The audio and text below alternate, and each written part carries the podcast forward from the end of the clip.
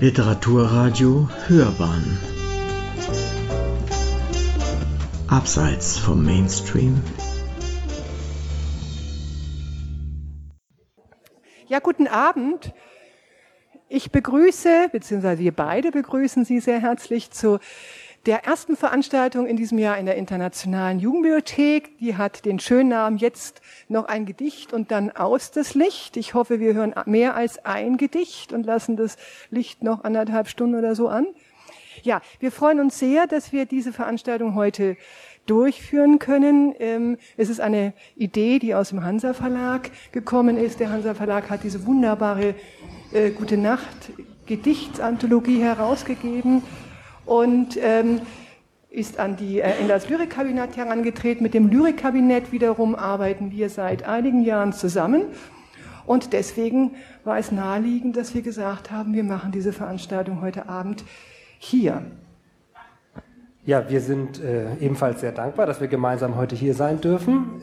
Wir fanden, das passt eigentlich gut hierher in die Internationale Jugendbibliothek. Es geht ja um Kinder- und Jugendlyrik, wobei es uns beiden auch als äh, Partnern und Partnerinstitutionen in den letzten Jahren bei unserer Zusammenarbeit immer wichtig war, die Grenzen so ein bisschen einzureißen. Also die Idee, dass es vielleicht Kinderlyriker gibt und Erwachsenenlyriker und Kinderlyrik und richtige Lyrik, äh, das sollte ähm, etwas eingerissen werden, diese Barriere. Und das haben wir eben mit, den, mit einer Kooperation über mehrere Jahre jetzt versucht einzuüben. Dabei ist selbst auch eine Anthologie herausgekommen. Auch die liegt da vorne auf dem Tisch. Äh, ein Nilpferd steckt im Leuchtturm fest. Und ich freue mich, dass wir das auf diese Weise heute fortsetzen können. Vielleicht noch ganz kurz was zur Kinderlyrik im Lyrikkabinett. Ähm, in unserer Bibliothek, in unserer Sammlung spielt das eher eine kleine Rolle, eher eine Nebenrolle. Das hat einfach damit zu tun, dass es die internationale Jugendbibliothek gibt. Also das hat auch ein bisschen eine entlastende Funktion, glaube ich, für uns beide oder für alle Einrichtungen dieser Art, die Spezialbibliotheken sind, dass man sagen kann, das sind Dinge, die müssen wir vielleicht nicht unbedingt sammeln, weil sie hier eigentlich einen besseren Ort haben und hier gefunden werden. Das gilt für die Kinderlyrik dann in diesem Fall. Ja, und dazu vielleicht auch ein Wort noch. Also die Kinderlyrik spielt bei uns eine sehr, sehr große Rolle. Natürlich zuerst, weil wir den James Krüss Nachlass haben. Es gibt hier ein James Krüss Museum und das ist einfach ein ganz großer Kinderlyriker. Darüber hinaus haben wir eben diese schon erwähnte schöne Kooperation. Da haben wir tatsächlich auch einen erwachsenen Lyriker quasi umgedreht, der jetzt nur noch für Kinder schreibt mit großer Begeisterung.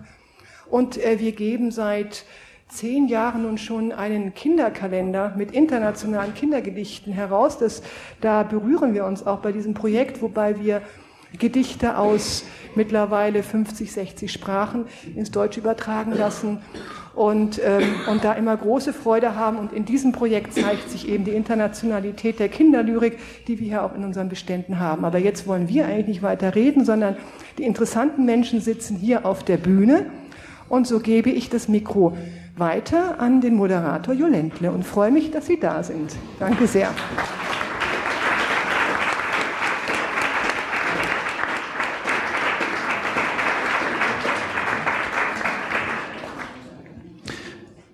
Gute Nacht. Ich begrüße Sie auch ganz herzlich, liebe Freunde der Lyrik, liebe Freunde der Kinderliteratur, liebe Kinder. Schön, dass ihr so viele eurer Eltern, Tanten, Onkel und Großeltern heute Abend mitgebracht habt. Liebe Freunde der Einschlafstörung.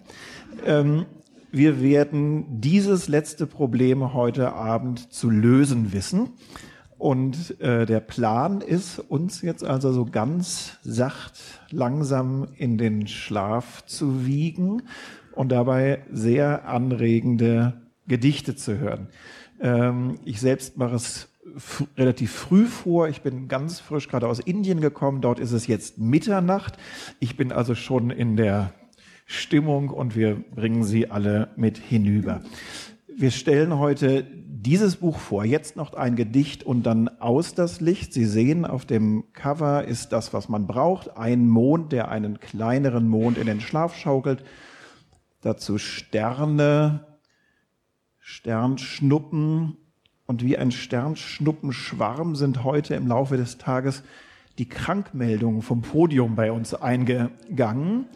Wir werden deswegen anders als angekündigt heute nicht Michael Krüger, nicht Friedrich Arni und nicht Nathalie Buchholz hier haben, aber die Lyrikszene und die Übersetzerszene ist in einer Weise agil und äh, belebt und quicklebendig und wach, äh, dass wir es also innerhalb von Minuten geschafft haben, äh, äh, adäquatesten Ersatz zu finden. Und deswegen begrüße ich also ganz herzlich einen winzigen Ausschnitt der 115 Übersetzer, die an diesem Buch mitgewirkt haben. Und das ist eine Besonderheit. Das ist also äh, ein Buch von das Ken Nesbitt, ein amerikanischer Lyriker, ähm, äh, im Original eben mit englischen Gedichten gesammelt hat. Dann haben wir beim Hansa Verlag äh, die, die, das Kinderbuchlektorat gesagt, das brauchen wir unbedingt auf Deutsch. Ähm, und nicht zuletzt hat uns daran so fasziniert, wie Christoph Niemann, der ursprünglich deutsch, aber inzwischen international flatternde Illustrator, das in Bilder jeweils noch gepackt hat, die, die, äh, den Reichtum der Gedichte. Und dann war eben die Überlegung, wie bringen wir das alles ins Deutsche? Und dann war die Idee, das Besondere des Buches ist seine Vielstimmigkeit und seine Vielfältigkeit. Und um diese Vielstimmigkeit auch in der deutschen Ausgabe abbilden zu können, haben wir gesagt, jetzt telefonieren wir mal unser Adressbuch durch und schauen mal, was da geht. Und das hat dazu geführt, dass eben Lyrikerinnen, Autoren, Übersetzer, Illustratoren, Verleger, Agenten, you name it, alle, die in der, in der Welt der, äh, der Buch, ähm, des, des Buch auf die Welt bringens tätig sind, haben gesagt, ich lasse mal das gerade stehen und liegen, woran ich sitze und möchte mitmachen. Und jeder hat ein paar Gedichte bekommen. Und als wir diesen Abend geplant haben, haben wir auch wieder sozusagen rausgerufen ähm, äh, bei denjenigen, die in München oder in der Umgebung wohnen.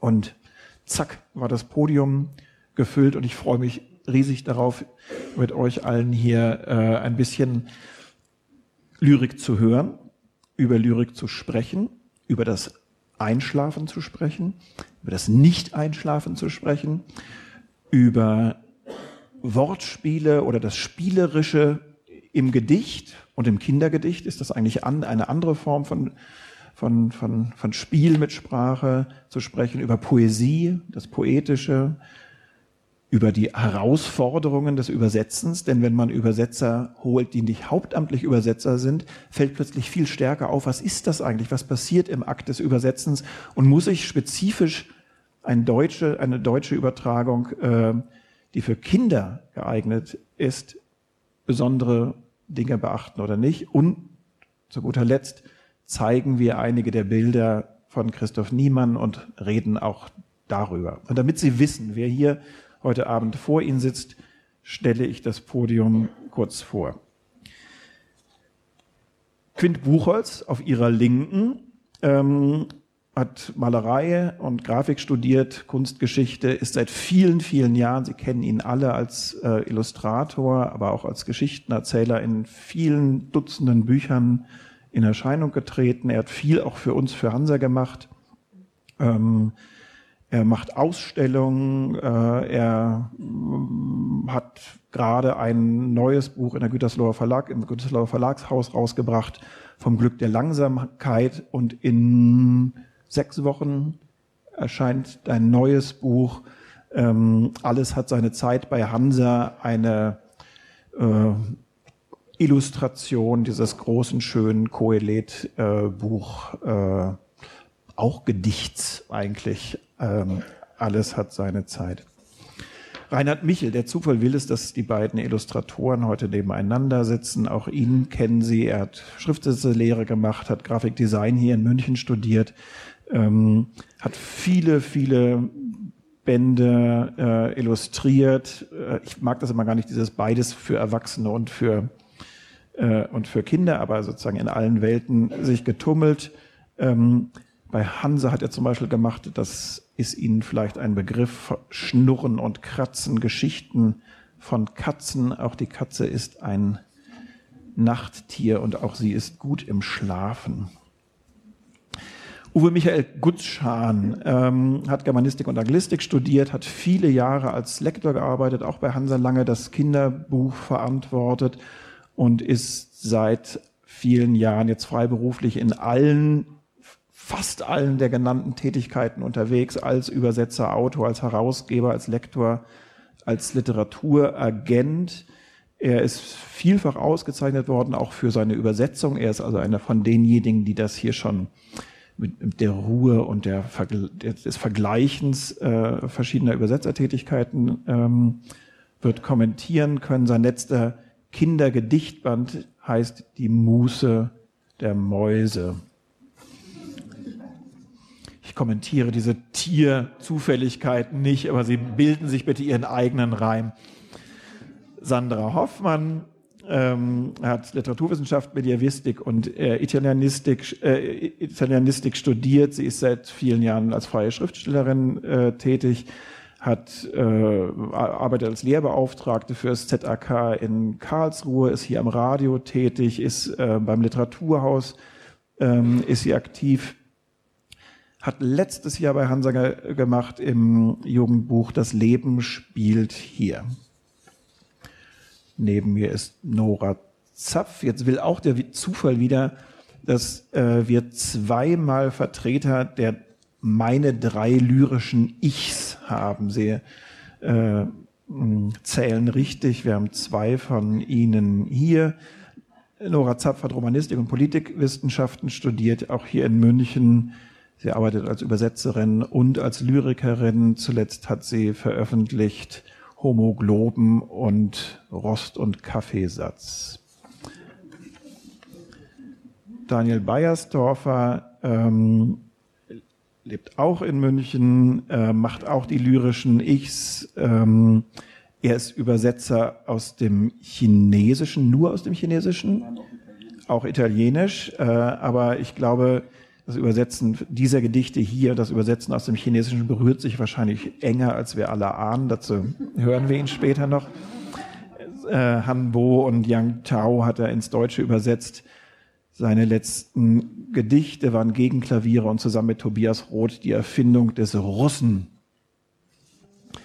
Und Armin Kratzert, last but not least, hat äh, Theaterwissenschaften, Kunstgeschichte und Germanistik in München studiert, arbeitet beim BR. Sie auch ihn kennen Sie von vielen ähm, Radio- und äh, Fernsehaktivitäten. Er macht Dokumentarfilme. Sein letzter, seine letzte Veröffentlichung ist der Roman Wir sind Kinder im Sezession Verlag. Und jetzt fangen wir an zu hören. Die erste Tranche widmet sich tatsächlich dem Thema Einschlafen, damit Sie sofort äh, gar nicht erst lange hier versuchen, äh, geistig wach zu bleiben und irgendwie die Dinge zu analytisch zu betrachten, sondern wir wollen uns in einen leichten Dämmer bringen, der manchmal der Erkenntnis förderlich und zuträglich ist. Ähm, wir haben also eine ganze Reihe von Gedichten da. Und das erste wird lesen Reinhard Michel. Der Verfasser ist Ken Nesbitt selber. Das Buch ist organisiert in losen Kapiteln und immer am Anfang ist ein Gedicht von Ken Nesbitt in Zusammenwirken mit seinem Teddybär. Der Übersetzer war hier Michael Krüger.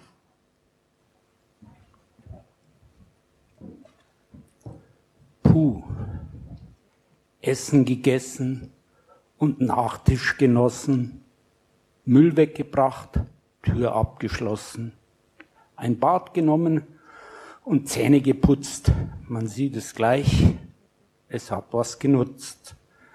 Am Telefon mit Oma und Opa gesprochen, danach ins weiche Nachthemd gekrochen. Das Kissen ist flauschig, der Teddy ist nett.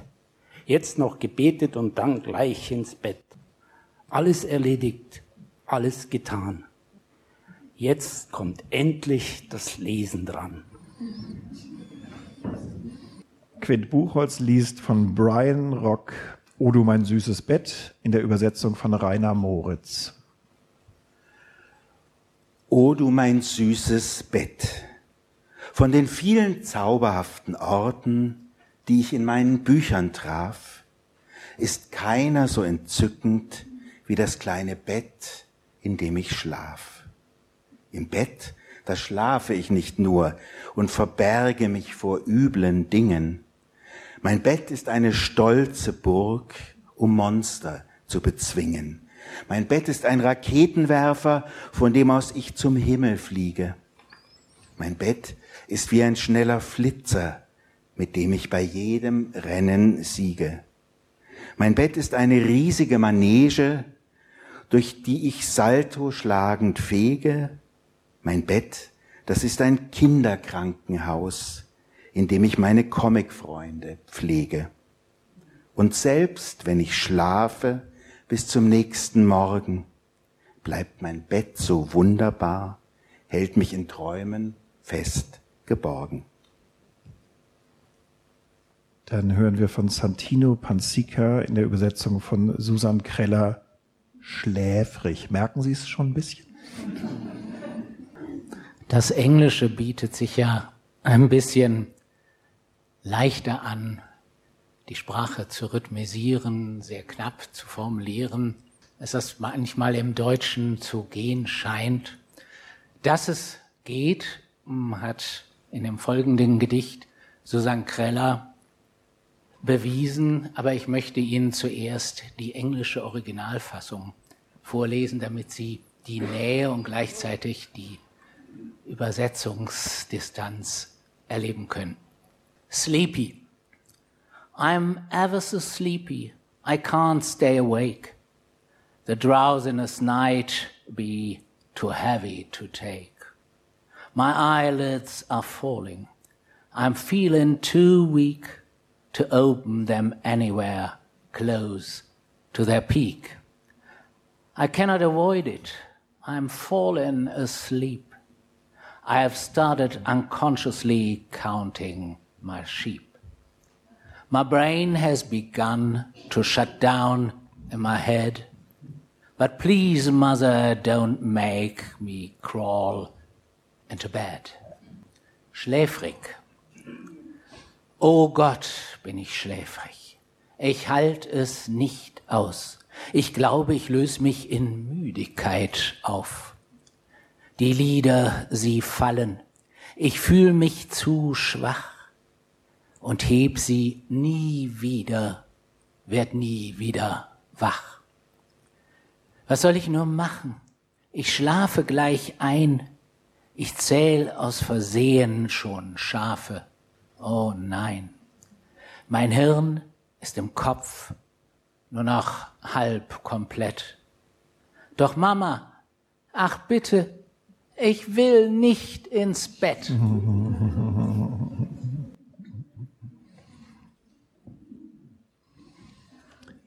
Dann hören wir von Joshua Siegel, wenn Papa mich zudeckt, in der Übersetzung von Erhard Dietl. Wenn Papa mich zudeckt, ruhiges Meer und warmer Wind, kein Regen und kein Sturm. Niemals fühle ich mich verlassen, wenn Papa mich zudeckt. Grün ist das Gras, schneeweiß die Wolken, die Bäume im Saft und der Himmel strahlt. Keine Spur von schwarzer Nacht, wenn Papa mich zudeckt. Da gibt's keinen Nebel und nichts ist traurig. Die Häschen hüpfen und die Blumen blühen. Im Zimmer geht die Sonne auf, wenn Papa mich zudeckt. Da lacht der Himmel und die Engel singen.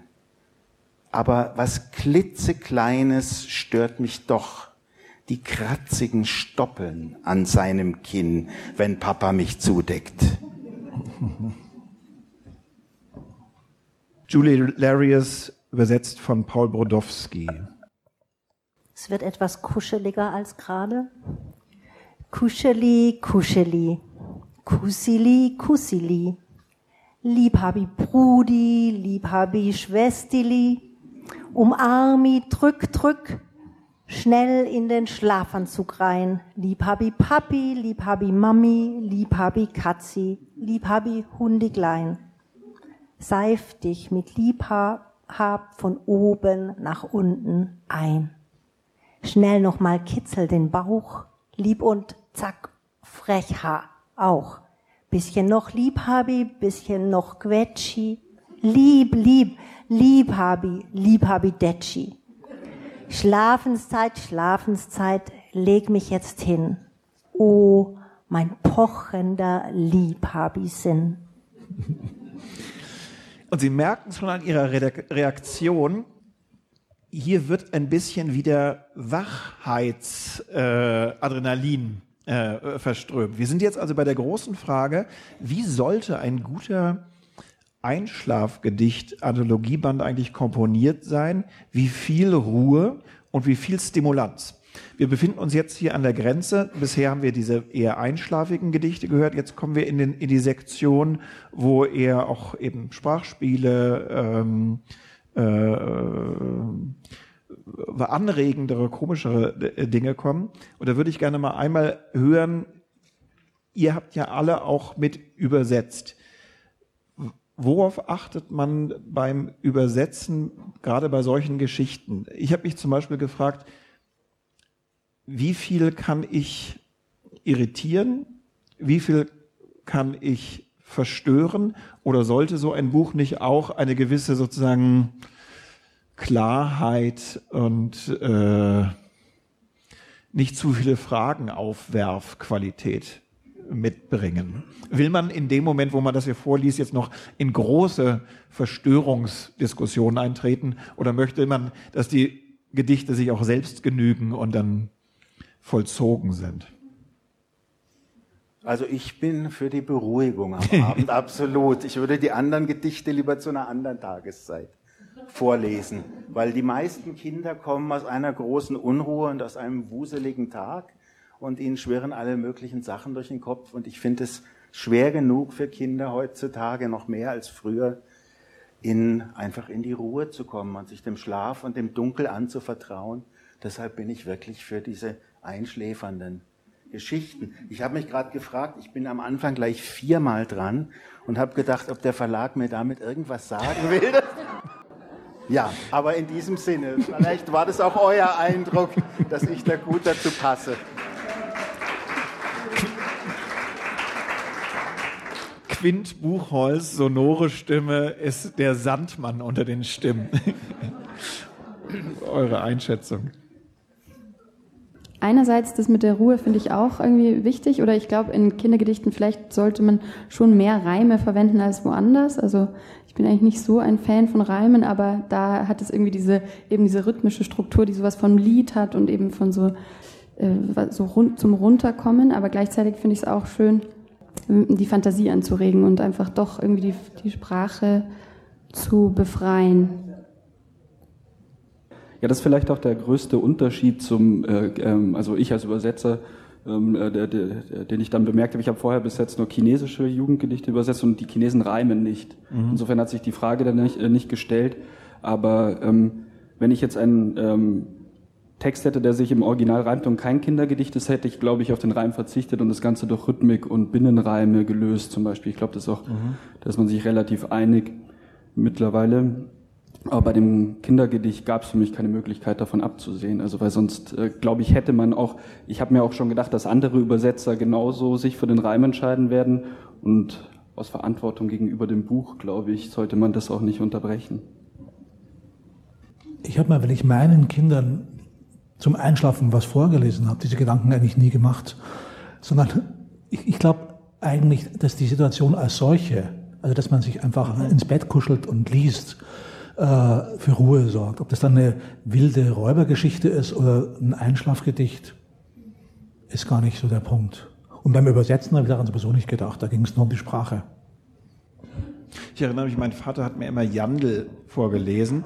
Und das war schon, dass es mich jetzt nicht gerade sozusagen in, in, in, in komplette Ruhe getragen hat.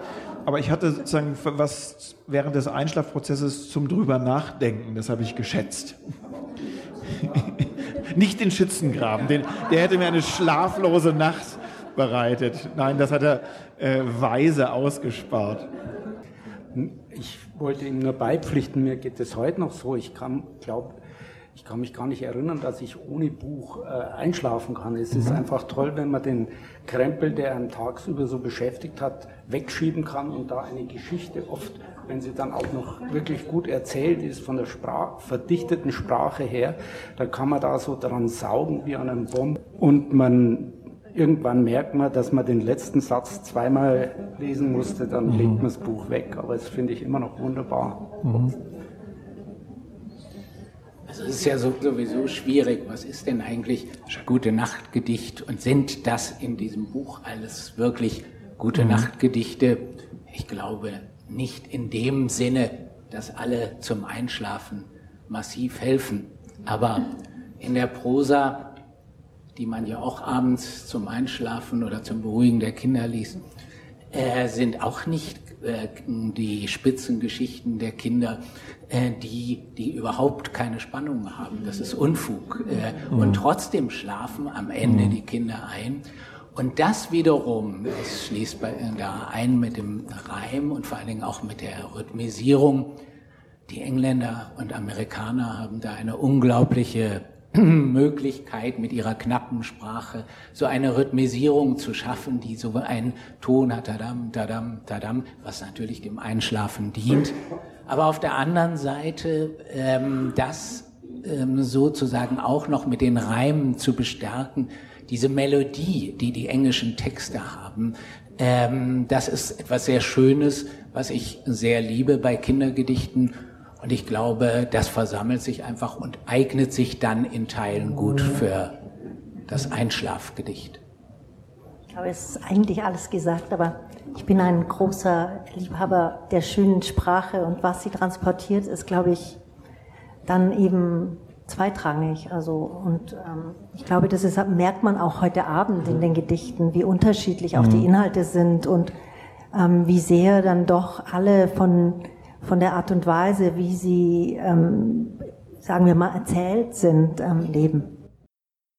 Ähm, das auf jeden Fall. Das, das ist ja nun wirklich auch das Versprechen und die Idee einer Anthologie, dass man unterschiedliche Stimmen hört. Also wenn man eben das von dir gelesene letzte hat, wo man ja wirklich ganz in diesem onomatopoetischen Gefühlsrausch von äh, äh, Zuneigung, Kuscheli, Kuscheli äh, äh, liegt, aber das ist ja, naja, das, also ich finde auch, dass, dass die, die Einschlaflyrik die Hauptaufgabe hat, wahrscheinlich, jetzt kann ich es ja sagen, gar nicht dem Einschlafen zu dienen, sondern einer Intimität zu dienen. Also es ist nicht das Johanniskraut äh, unter, den, unter den Textgattungen, sondern es ist eigentlich eher sozusagen so ein, äh, ein gemeinsam nochmal einen Abendtee äh, äh, trinken, um Nähe zu haben und, und äh, darüber was zu leben. Und es ist dann eher die Nähe, also es ist ein indirekter Einschlafhilfe.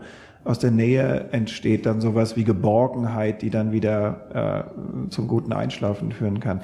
Ich selbst, weil das jetzt eben ein paar Mal kam mit der, äh, mit der metrischen Regulierung, mit der Rhythmik, mit, dem, mit den Reimen, bin da tatsächlich auch jemand, der ungeheuer streng ist. Also ich bin auch bei manchen der Gedichte, denke ich so, das hätte man vielleicht sogar noch, noch schärfer drauf achten müssen, dass diese Sachen einfach, äh, Sie haben es gesagt, äh, das, im Englischen läuft sowas dann auch wirklich ganz grad und ich wünsche mir das dann eigentlich auch, dass diese Gradheit eine, ja, das, das Gerüst auch in, in, der, in der Übersetzung bildet. Aber da, da gibt es unterschiedliche Schulen, das wissen wir nun wirklich. Also da, dazu würde ich gern was sagen, ja. ähm, nämlich ähm, also ich bin ja keine Übersetzerin und ähm, hatte aber eben auch ein Gedicht hier drin und habe so gemerkt, dass mir das wirklich was bedeutet hat, ähm, die Reimform zu behalten, mhm. ja? also mich wenigstens an die mhm. zu halten und ähm, das war, war gar nicht so einfach. Ich glaube, bei manchen anderen war es noch viel schwieriger als bei mir.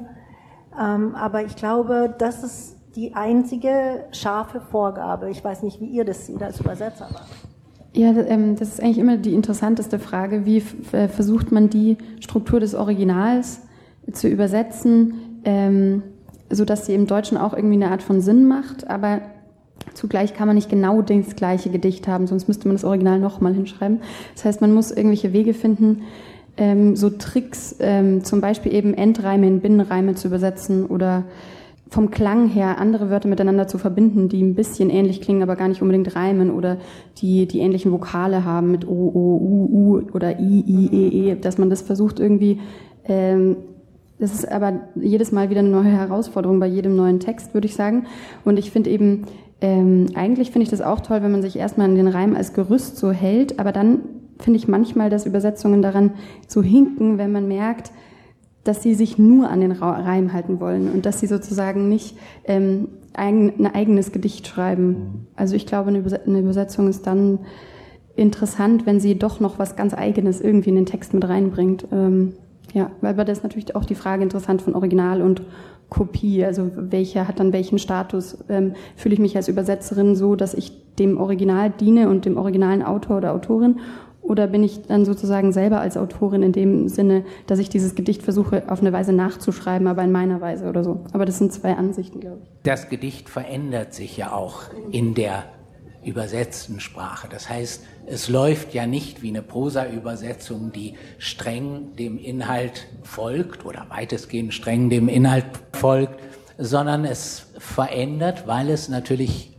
benutzen muss, äh, die Vorlage und dann aber das alles unterbringen muss in diese wenigen Zeilen, in die wenigen Silben, die dann Platz ähm, haben. Und das Englische läuft nun mal mhm. wesentlich kürzer. Mhm. Das ist die alte Plage, wenn man mhm. Ähm, gereimte lange Texte übersetzt. Es ist, äh, ist eben gleichzeitig ähm, so, dass der Klang eben äh, durch die kurze Form im Englischen äh, so wichtig ist für diese Form der Gedichte, die wir in dem Buch haben. Und wenn das rüberkommt, äh, dann ist die Übersetzung gut. Sie ist, man darf aber nicht das Gefühl haben, da klappert etwas. Da hat jemand mühselig den Reim gesucht mhm. und die Endung passt aber eigentlich gar nicht und ach und jetzt noch mal um die Kurve gekratzt äh, und so weiter. Dann ist es einfach genauso ein schlechtes Gedicht, als wenn ich und das gibt es eben bei übersetzten Gedichten auch, dass jemand genau dem Text folgt, der da steht. Und dann hat er eben plötzlich fünf Hebungen und ähm, Senkungen. Und dann schläft man wirklich ein. Hm.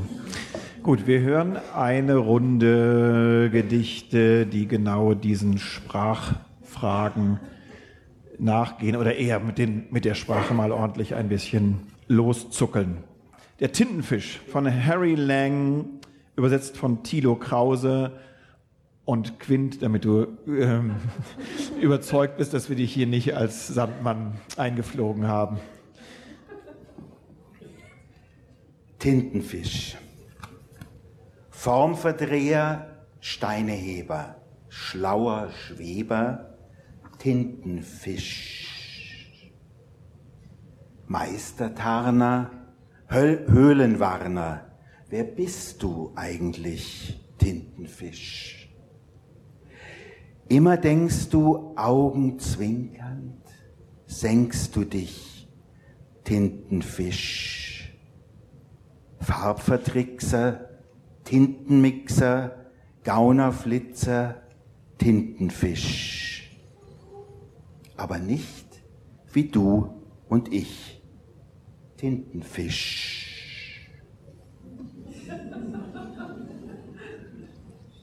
Schlaflos von Bruce Lansky in der Übersetzung von Amelie Fried. Nochmal ich. Ja, so ist es. Schlaflos. Ich bin nicht müde, jammert Lilly. In meinem Kopf herrscht Hilly-Billy. Mein Lieblingsquatsch kommt im TV. Mein Freund macht SMS-Radau. Ich muss noch lernen für einen Test. Ich kann nicht schlafen, bin gestresst. Zahnseide her, es soll gut schmecken.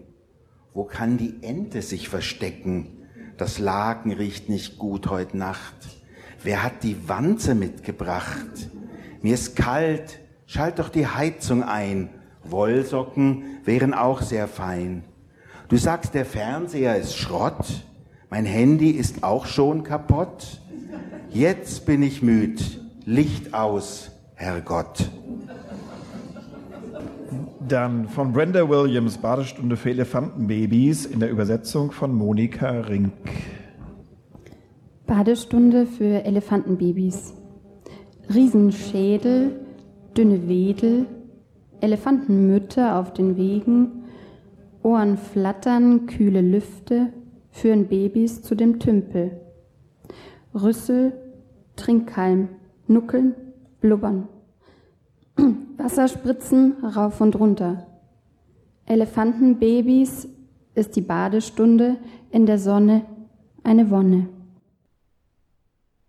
Dann von Colin West in der Übersetzung von Armin Kratzert.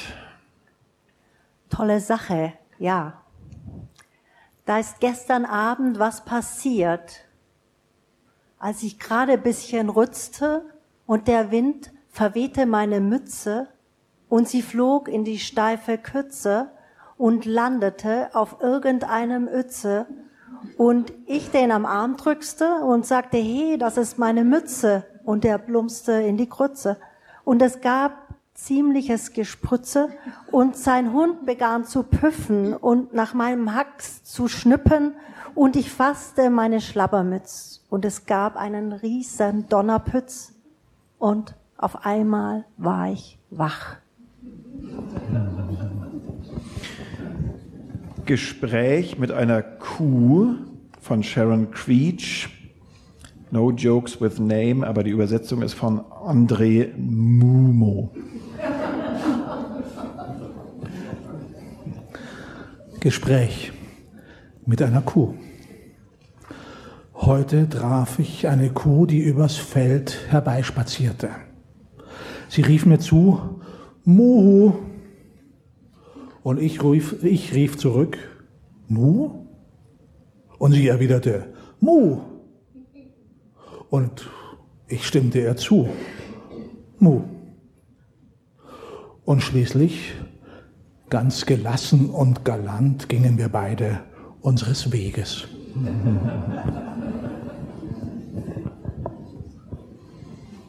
Von Timothy Tocher in der Übersetzung von Navid Kermani. Tagwerk. Äpfel gepflückt und Frösche erbost, gebüffelt herje, Hündchen liebkost, Goldfisch gefüttert, Buch sehr gemocht, draußen gespielt, drin lecker gekocht, ein Nest entdeckt und Bild gemalt violett. So langsam, nehme ich an, wird es Zeit für mein Bett.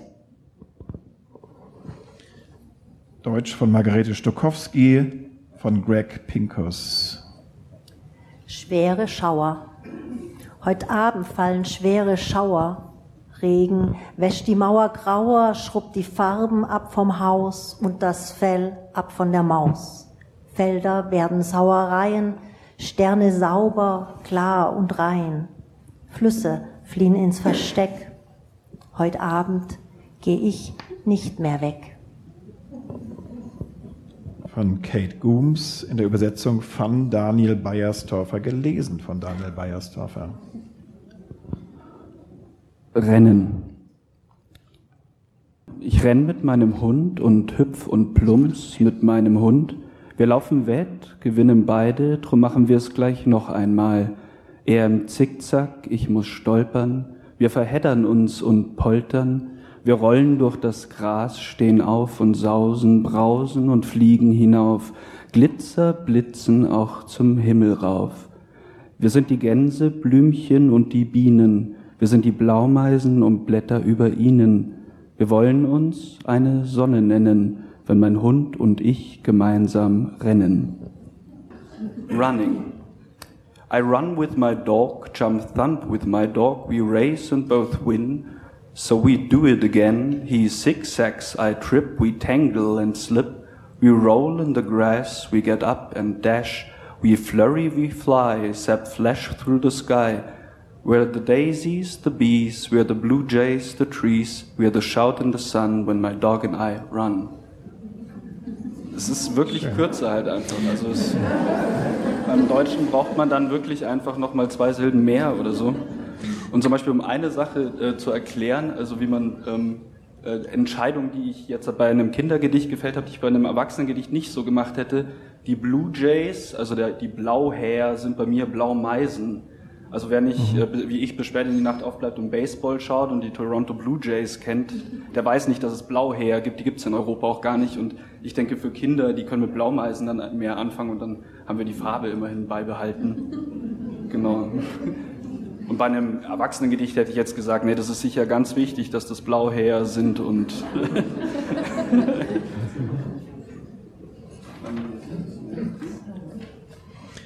von Betsy Franco in der Übersetzung von Michael Köhlmeier und Bastian Kresser.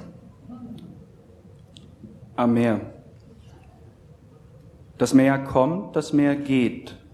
Es kitzelt an meinen Zähnen. Es vergräbt meine Füße im weichen, nassen Sand, wie es kommt und wie es geht. Das Meer kommt, das Meer geht. Es verscheucht Vögel am Ufer. Es beschenkt mich nicht, mich mit geschuppten Muscheln, wie es kommt und wie es geht. Dann haben wir von Sonja Sohns in der Übersetzung von Fatma Eidemir. Buff.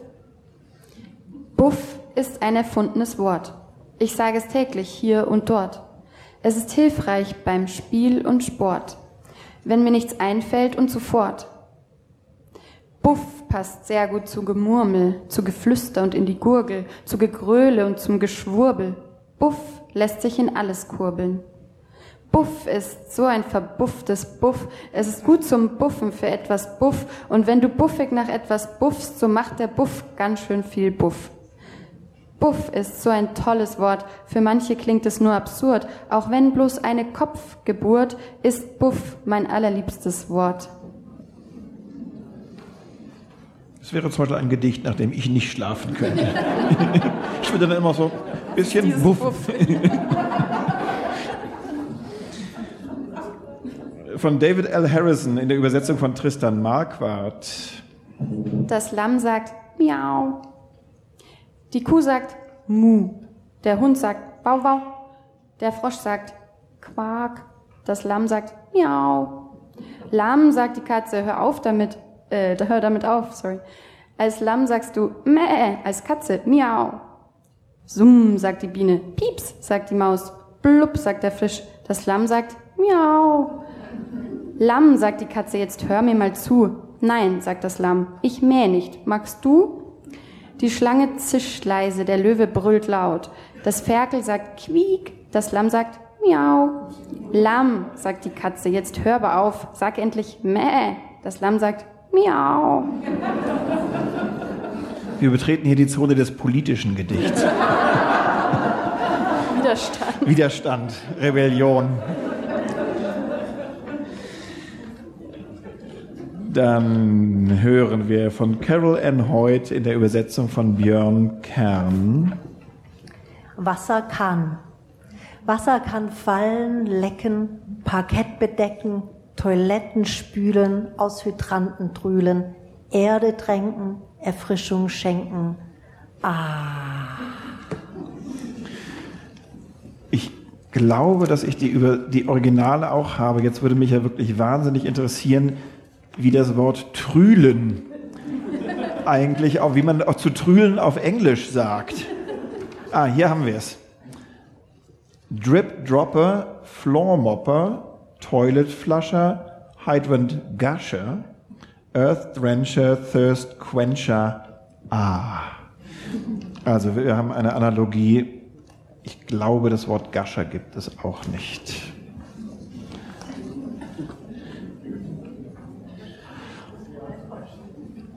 Dann hören wir von Heidi B. Römer in der Übersetzung von Nancy Hünger. Flower Power. Meine Tante und ich pflanzen Sonnenlicht. Meine Tante gießt die Beete, während ich das Unkraut jäte. Hat der Herbst begonnen, ernten wir die kleinen Sonnen und verschenken unsere Beute nur an flatterhafte Freunde. Und dann nochmal wieder eines dieser Zwischengedichte von Ken Nesbitt in der Übersetzung von Michael Krüger. Gedichte können ernst sein. Gedichte können ernst sein. Manchmal sind sie toll, einige klar und einfach, andere geheimnisvoll. Manche machen sich gerne einen Reim auf die Welt. Andere erzählen Geschichten, weil es ihnen besser gefällt. Gedichte erzeugen Bilder, die lassen dich nicht mehr los. Und alle sind überraschend. Wie machen Sie das bloß?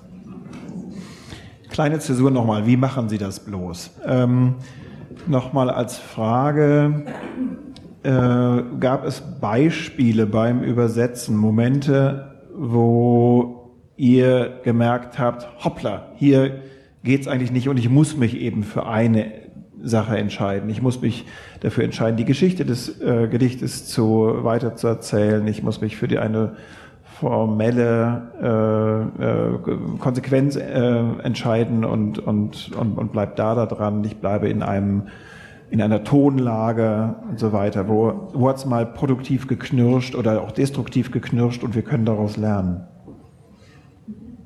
Während ihr sucht, äh, äh, erzähle ich eine Geschichte von einem Gedicht, das ich übersetzt habe. Da war einfach ein schmelzender Schneemann, der schon in sich sehr traurig aussah als Bild. Man hat ja auch immer die Situation äh, der der Illustration von Christoph Niemann. Und darunter war dieses sehr kurze und sehr traurige und kleine Gedicht, das in seiner Prägnanz oder von seiner Prägnanz lebte. I wonder how the artist felt when his art began to melt. Also ich frage mich, wie äh, es dem Künstler ging, als seine Kunst zu schmelzen begann. Das ist natürlich eine ganze Geschichte eines traurigen ähm, März nachmittags erzählt, äh, die wahrscheinlich noch Wochen und Jahre lang äh, Spuren und Narben hinterlassen hat. Und das Problem an dem Gedicht ist, dass es seine Kraft daraus entwickelt, dass es so einfach ist und dass es die Geschichte so knapp auf den Punkt bringt und dass es keine großen Schleifen und Relativsätze äh, braucht und dass es diese Gegensätze hat. Ich und der Künstler, der Künstler und die Kunst. Und es, die, und es hat eine Pointe, es ist ein komisches Gedicht. Also wollen wir eigentlich, dass die Auflösung des Schmelzens erst am Ende kommt. Und dieses Schmelzen ist natürlich ein bisschen schwieriges Wort. Und ich habe lange überlegt und habe dann irgendwann gemerkt, okay, ich muss es einfach ganz anders aufzähmen. Hauptsache, ich komme auf dem, auf dem, auf der Auflösungswort heraus und habe deswegen äh, einen Reim erfunden, den es, glaube ich, eigentlich noch nicht so richtig gab, ähm, und habe daraus ein Du-Gedicht gemacht. Ob du als Künstler heulen willst, wenn deine Kunst auf einmal schmilzt. Was hat, hattet ihr noch für Erlebnisse? Ja, ich habe ja eh sehr gelitten darunter, dass das wirklich sehr kurz ist, hier das Englische und zum Beispiel das Wort Daisies zum mhm. Beispiel im Deutschen ja sofort zu Gänseblümchen wird. Mhm. Hat man schon mal, muss man irgendwo verdammt viele Silben einsparen. ja. Man kann natürlich nur Blumen draus machen. Mhm. Auf der anderen Seite habe ich mir gedacht, ich kann das auch ausnutzen, sozusagen der Platz, den mir das Gänseblümchen gibt und ich hänge das dann in der zweiten Zeile wieder an, weil man nämlich auch das Problem hat, dass natürlich Bees und Trees was nimmt man denn dann? Mhm. Also da kann man ja jetzt halt so lange überlegen, wie man will. Das wird sich niemals reimen, weil man einfach keine Hilfsverben, Verben, was weiß ich hat. Ähm, habe dann lange überlegt, ob man nicht Wespen und Espen nehmen könnte. Habe mir aber gedacht, Wespen sind viel zu brutale Tiere und dann gibt es diesen Bezug zu den Blümchen nicht mehr, mhm. weil für die interessieren sich Wespen nicht. Und habe dann dieses äh, quasi Bienen und über ihnen, habe so eine ähm, Verortung dann eingebaut, um das irgendwie zu lösen. Ja. Ja, ich kann nur sagen, ähm, dass ich diesen Reim Fly und Sky drin hatte, mhm. was auch überhaupt mhm. nicht äh, funktioniert auf Deutsch. Ähm, und deswegen ähm, habe ich dann äh, so ewig drüber nachgedacht, auch mit Daniel drüber geredet, weil wir oft drüber reden, wenn wir Sachen übersetzen. Ähm, und dann irgendwie dem, aus dem Gespräch ist dann rausgekommen, eben die Fliege im Gewimmel und dann spricht der Himmel und dann passt es wieder sozusagen. Aber man brauchte dieses andere Wort, weil wenn es nur die Fliege und dann der Himmel wäre, dann würde sich das einfach sehr langweilig anhören. Aber das sind genau diese Spiele, die man einfach dann treiben muss. Also es geht nicht darum, das Gedicht sozusagen eins zu eins, also die Geschichte, die ähm, du gerade gelesen mhm. hast, so zu rüberzubringen. Da scheitert man, je kürzer das Gedicht ist, mhm. desto eher scheitert man sowieso bei der direkten Übertragung. Das heißt also, sich möglichst weit entfernen, um dann wirklich das Gedicht zu erfassen. Das ist eigentlich die Kunst beim Übertragen von, von Gedichten. Und eigene Ideen einzubauen, eigene Wörter hm, zu bauen, um von dort wieder zurück in das Gedicht zu kommen. Ich glaube, das ist der Weg, wie man am nächsten an die Form des Originalgedichts und an seinen, sein Thema oder sein, seine Atmosphäre kommt. Das ist auch der Grund, warum es mehr Spaß macht, Gedichte zu übersetzen, als Kreuzworträtsel zu lösen, aber warum beides doch auch sehr miteinander verwandt ist sozusagen wie ein dreidimensionales Kreuzworträtsel. Also ich, ich möchte das auch bestätigen, was Michael gerade gesagt hat. Allerdings wusste ich das alles nicht, als ich angefangen habe zu übersetzen. Und ähm, das war mein zweiter Text, den ich übersetzt Ach. habe, der gedruckt wurde. Also ich habe wirklich überhaupt keine Ahnung, was das Übersetzen angeht. Also dachte ich, ist ja einfach, mache ich schnell, schicke ich gleich an Christiane, die Lektorin, zurück. Und ähm, das ging auch relativ rasch. Und am nächsten Morgen guckte ich mir das nochmal an und dachte, nee, so kannst du das eigentlich nicht machen.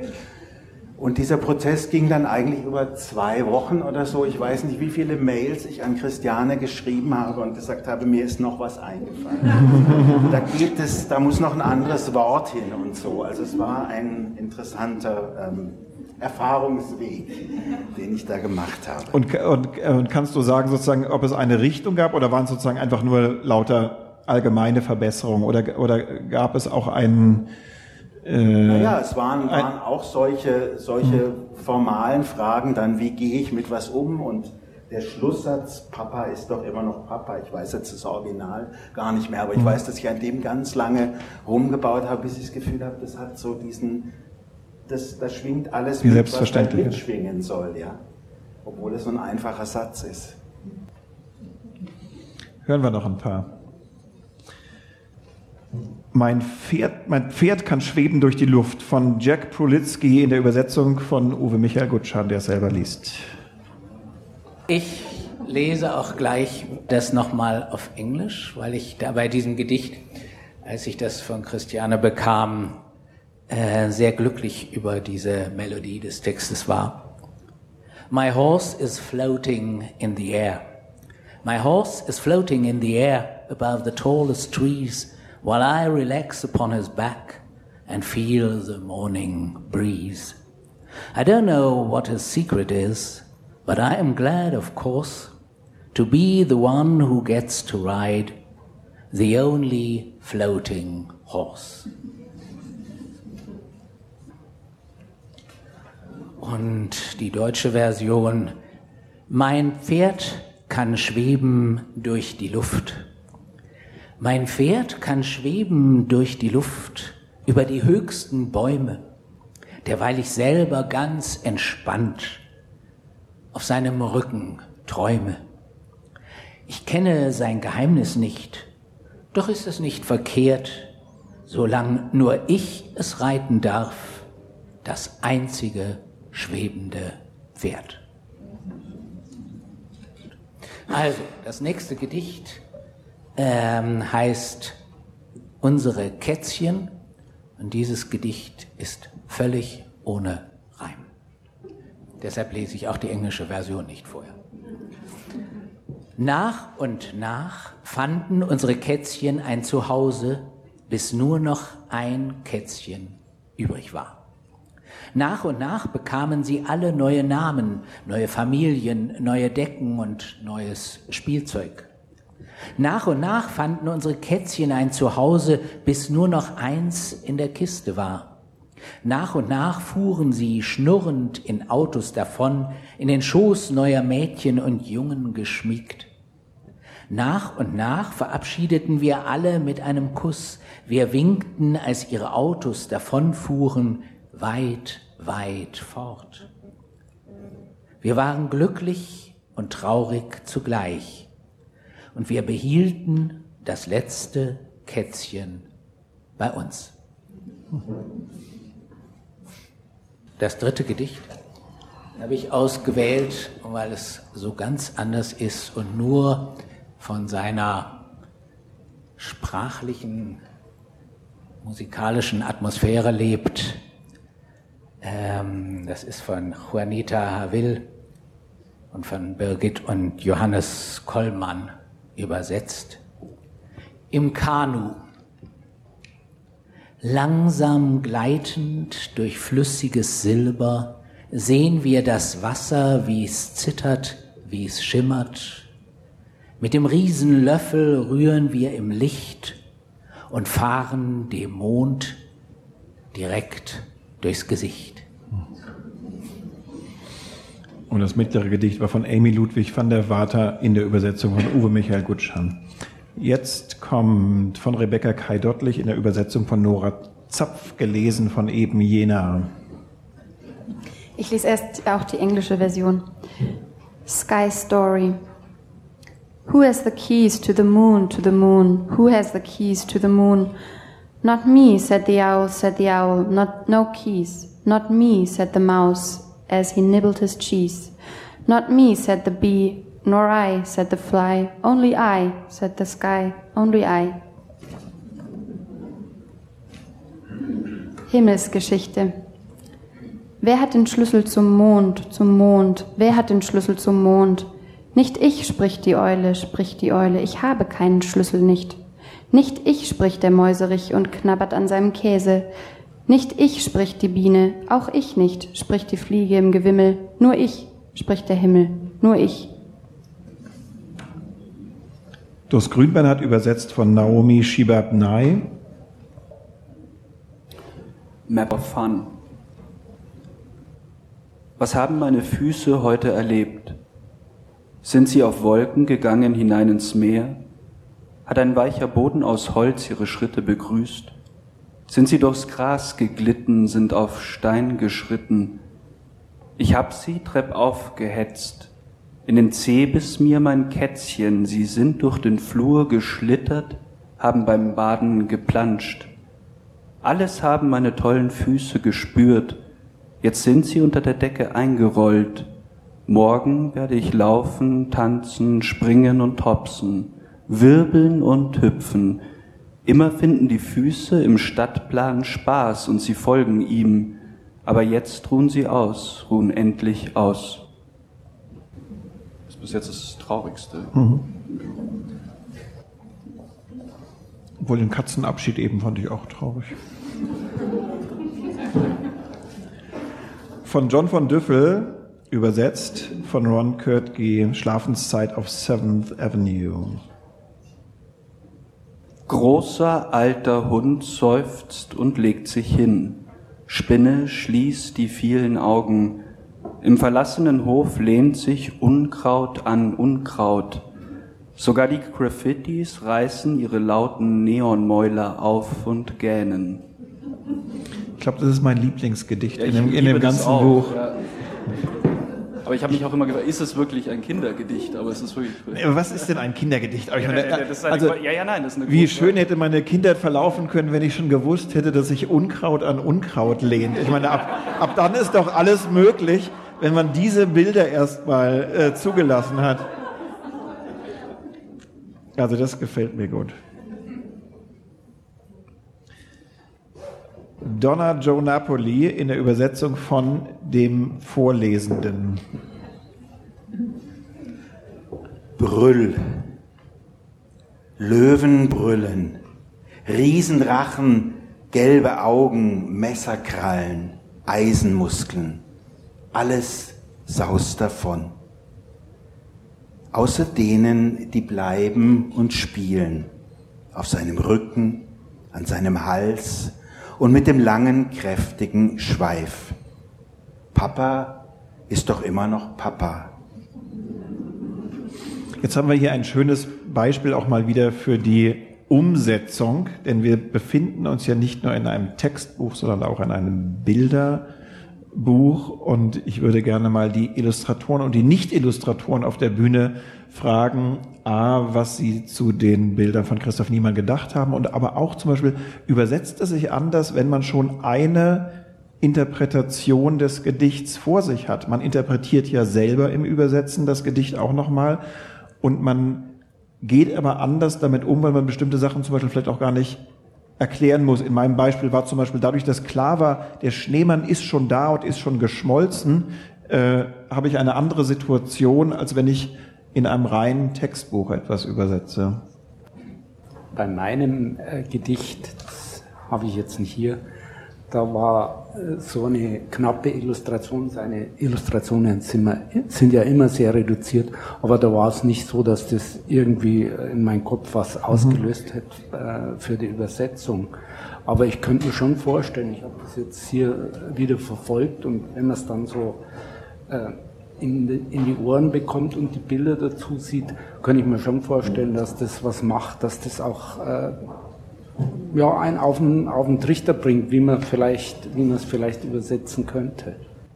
Er hat ja immer einen Dreh, also er, er, ist ja, er, er, übersetzt selber immer schon. Er macht ja ganz viel Cover für New Yorker, für, für die New York Times. Er macht für auch in Deutschland für einige Magazine Cover und, und Illustrationen. Und es sind immer auch schon sozusagen Spiegelungen des, und, des Gesagten. Und er ist einfach, das muss man sagen, also er ist ein ganz, jetzt in den letzten Jahren auch mhm. sehr bekannt geworden weltweit und, und macht einfach wirklich ganz großartig, oft verknappte Sachen mit ganz unterschiedlichen Medien. Also er zeichnet nicht nur, es gibt auch Geschichten, die sind mit Nudeln mhm. gemacht und fotografiert oder mit, mit Lego. Mit Lego. Steinen. Er hat eine mhm. Geschichte über New York nur aus Lego-Steinen, ganz schlicht gebaut.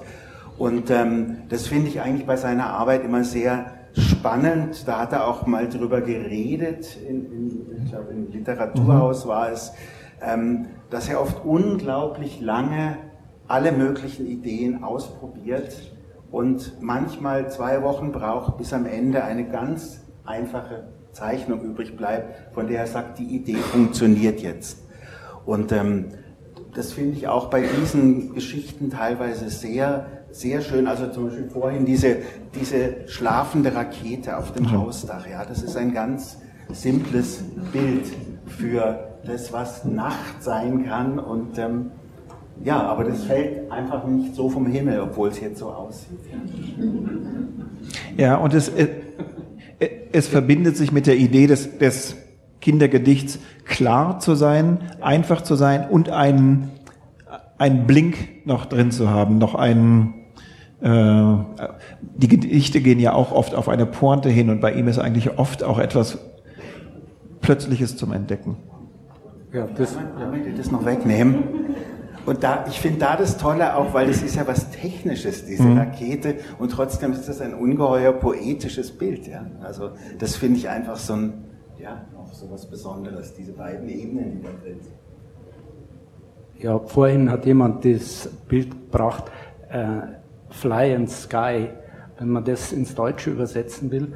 Und als Illustrator ist man ja auch oft angewiesen, äh, um irgendwie ein originelles Bild zu finden, zwischen den Zeilen zu lesen und das so, ja, fast so ein bisschen auf den Gaumen hin und her zu schieben. Und äh, das macht er oft sehr extrem. Und da kann ich mir vorstellen, dass das den Illustrator, äh, den Illustrator, sag ich schon, den Übersetzer dann animiert, weil er ja auch so rangehen muss. Er muss ja auch oft, wenn er wörtlich nicht übersetzen kann, dann zwischen den Zeilen lesen, um mhm. irgendeine Atmosphäre aufzunehmen. Und äh, er hat ja gesagt, das fand ich einen sehr schönen Satz in der Ausstellung, dass ähm, äh, Inspiration, Intuition, dass das, was für Amateure ist, der Künstler, der muss arbeiten.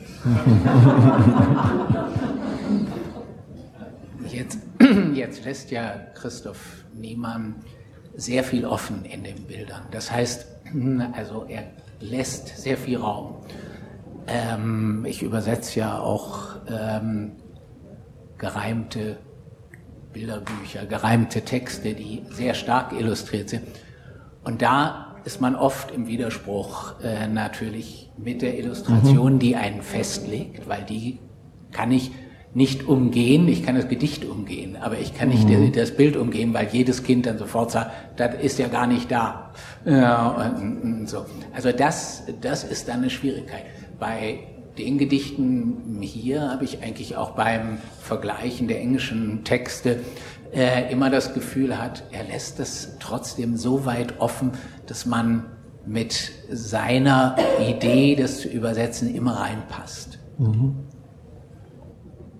Ich selber hab, hatte das Gedicht Skateboard Girl, ja, und ähm, das ist eine ganz kleine Illustration mit einem, einem Menschen, und das muss man genau so sagen, ähm, der auf dem Skateboard hüpft. Also es ist nicht eindeutig ein Mädchen. Ähm, und das fand ich ziemlich genial, weil dieses Gedicht genau auf dieser Grenze spielt, nämlich ähm, welche Kraft darf ich als Mädchen haben? Also darf ich die gleiche Kraft eigentlich als Junge auch haben? Und das fand ich so, das ist, war eine, ein winziges Detail, aber das war, war stark und wirksam. Mhm. Mich haben die Illustrationen, die ich wirklich großenteils sehr genial finde, inspiriert. Und zwar genau deshalb, das ist ja auch schon ein paar Mal gesagt worden, weil sie eben nicht eins zu eins den Text illustrieren. Das ist ja hier auch so. Äh, das ist eine nächtliche Silhouette von New York und man sieht keinen alten Hund, man sieht keine Spinne, man sieht auch kein Unkraut.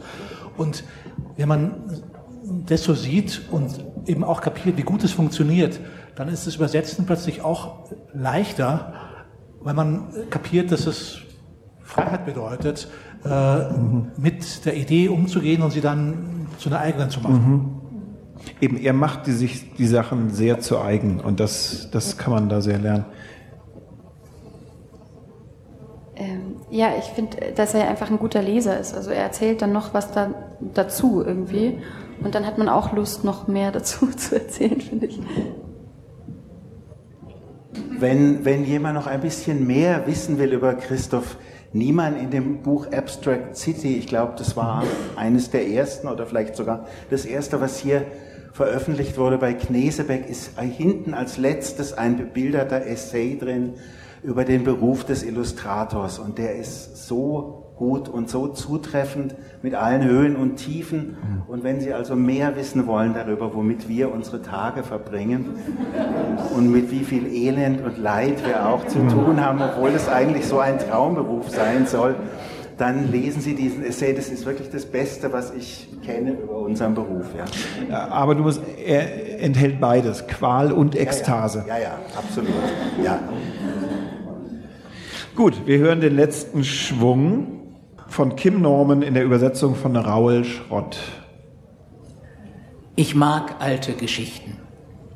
Ich habe sie gern, die alten Geschichten, diese Märchen, die von ganz früher berichten, wo Mädels und Jungs sich in Wäldern verliefen und bei Großmutter nach dem bösen Wolf riefen. Ich mag die verstaubten alten Schinken, um in ihren Tuschezeichnungen zu versinken. Von verwunschenen Schlössern, klirrenden Ketten, Piratenschätzen und Zauberamuletten, Cowboys, Indianern und Harlekinen, Dinosauriern, Unterseebooten und Zeitmaschinen. Jede zerknitterte Seite wurde einst inniglich von einem geliebt, der so alt war wie ich, einem Buben vielleicht, der nun wohlbeleibt heute selber solche Geschichten schreibt. Das finde ich gut, diesen Büchern bleibe ich treu, denn auch die alten Märchen waren einmal neu. Und von Alan Katz in der Übersetzung von Willi Astor? Ja, dazu möchte ich das englische Original vorlesen, weil die Übersetzung, die Übersetzung ist in meinen Ohren ein Wunderwerk. Friends on the menu. I'm gonna eat Henry. I'm gonna eat Phil. I'm gonna eat Debbie. I'm gonna eat Jill. I'm gonna eat Tommy and Sue, no surprise. Is it weird that I like to name all my French fries?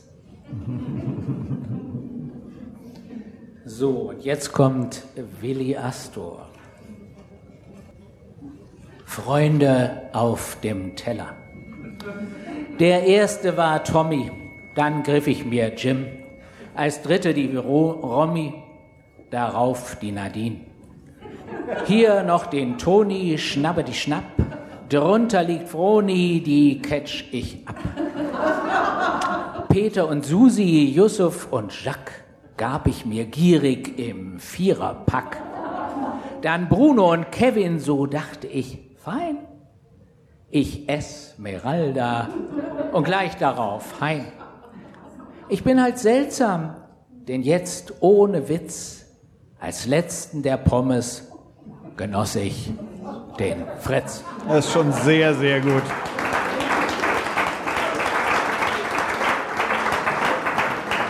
Also Willi Astor hat heute, glaube ich, das Übersetzerkrönchen gewonnen, laut Publikumsvoting.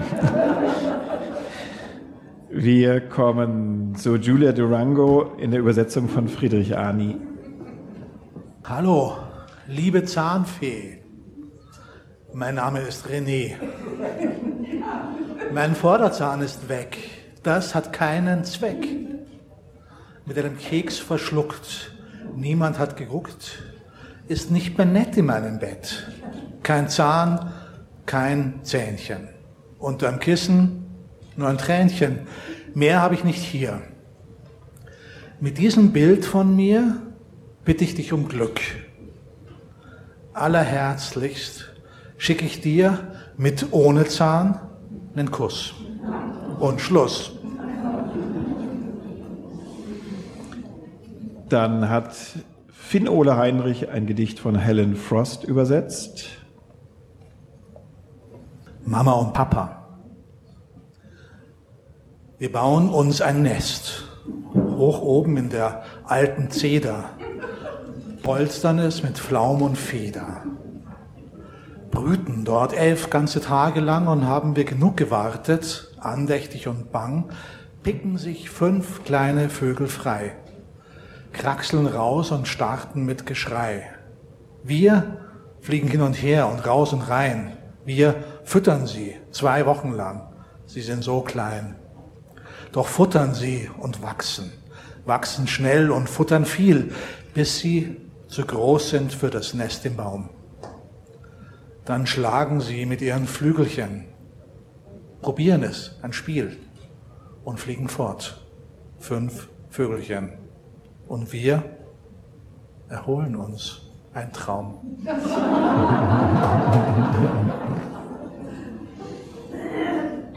Und von Matt Goodfellow in der Übersetzung von Alexa Hennig von Lange. Rockpool.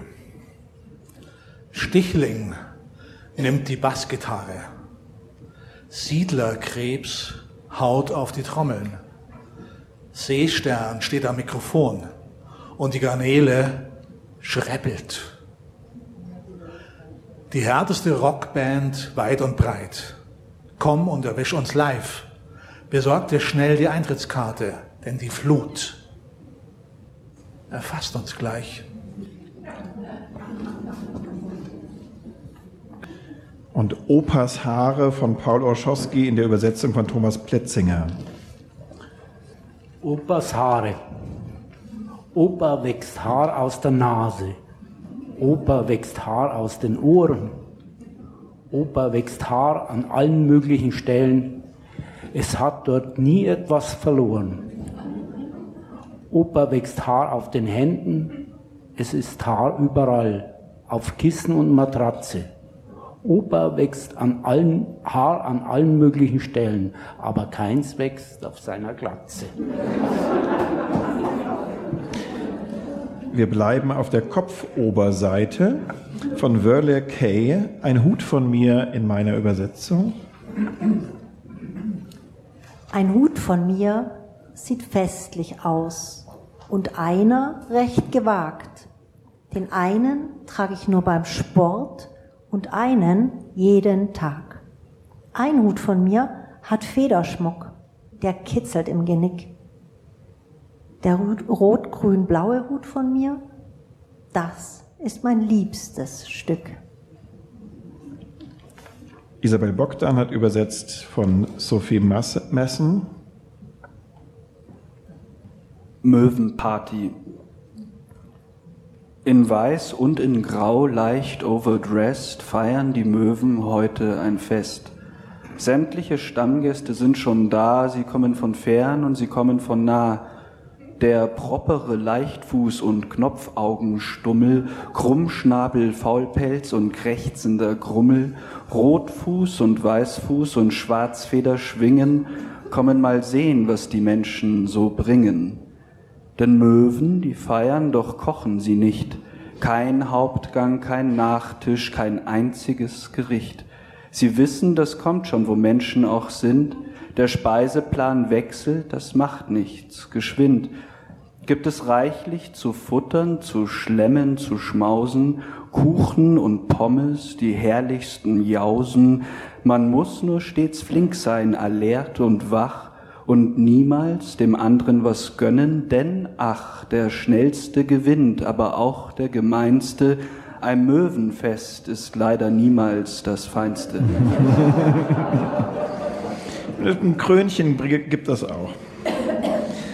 Von Helmut Opitz, die deutsche Fassung von John Rice Gedicht Sternenhell. Sternenhell. Schau, die sternenhelle Nacht die Himmelsfläche sternenblank. Durch die sternenklare Stille dampft der Sternenzug entlang. Sternübersät sind die Gardinen, sternenvoll auch Tür und Wand. Sternlicht fällt auf meinen Flur, verstreut von einer Sternenhand. Schau, die sternenklare Nacht und ihr Sternenglanz der Schimmer in dem Fenster kommt vom Sternentanz. Rot und blau, die Sternenfarben, strömen übers Fensterbrett. Sternenklar fällt Sternenlicht auf mein Sternenhimmelbett. Das ist auch so eins der Bilder, das kann man nicht wieder ungesehen machen. Und ich glaube, ich werde den Nachthimmel nicht mehr anders sehen können, denn als ausgestreuten Salzstreuer.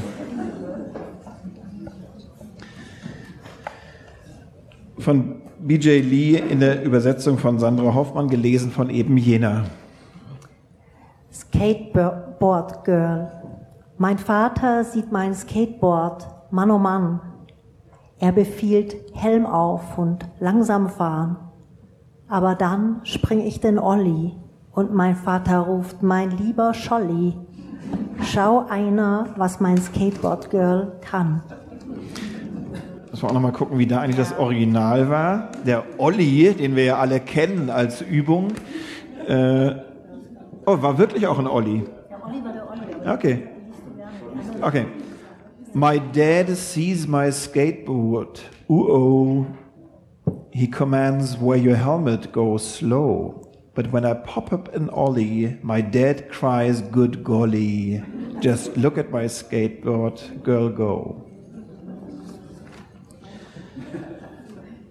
Und zum Abschied Gute Nacht sagen von Ken Nesbitt in der Übersetzung von Michael Krüger.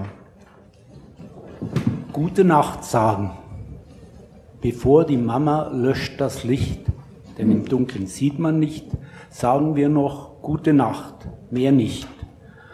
Gute Nacht, lieber Himmel, liebe Sterne, Gut Nacht. Die Sonne hat längst ihr Bett gemacht.